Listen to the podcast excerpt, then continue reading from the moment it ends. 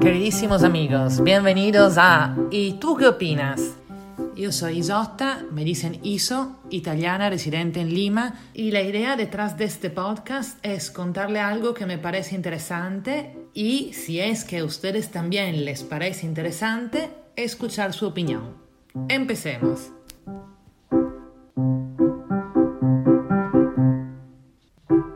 ¿Qué nos motiva más del dinero? Esta pregunta se la hace el profesor Dan Ariely, psicólogo y profesor de economía conductural, que decidió hacer el siguiente experimento. En su laboratorio dio a varios voluntarios una hoja tipeada al azar, o sea, la hoja decía algo tipo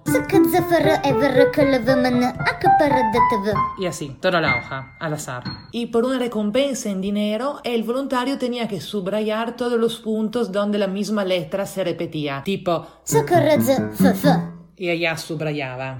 Cuando el voluntario terminaba su tarea, pasaba una de estas tres cosas. Caso A. Se le pedía al voluntario que pusiera su nombre en la hoja y que después la entregara a un encargado, el cual la miraba, decía Ajá, y la ponía de un lado. Caso B. Sin hacerle poner su nombre en la hoja, se le decía que la entregara a un encargado, el cual ni la miraba y la ponía de un lado. Caso C. Sin nombre ni nada, el voluntario entregaba su hoja al encargado, el cual ni la miraba y la pasaba por un triturador de papel.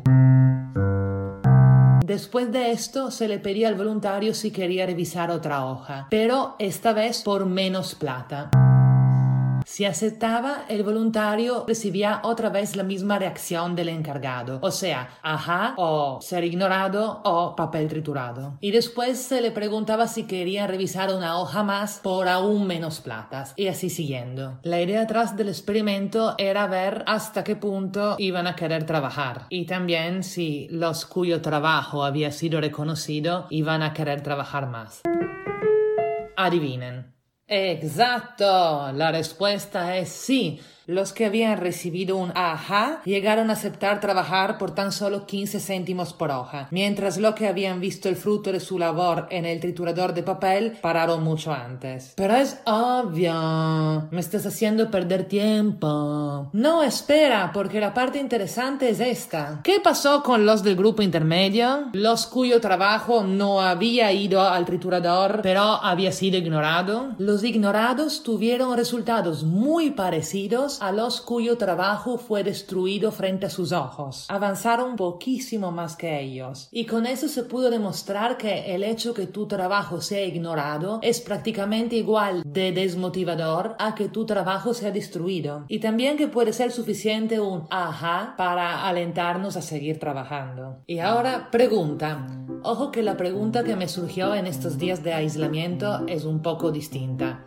Y ¿Hay forma para decirnos ajá a nosotros mismos, para atribuirle un valor a lo que hacemos, aunque sea algo que nunca hubiéramos querido hacer? Para contestar o para decirme ajá, pueden ir a la página Facebook que opinas podcast o si no también hay un account de Instagram. Ah, también pueden suscribirse en Spotify. Besos.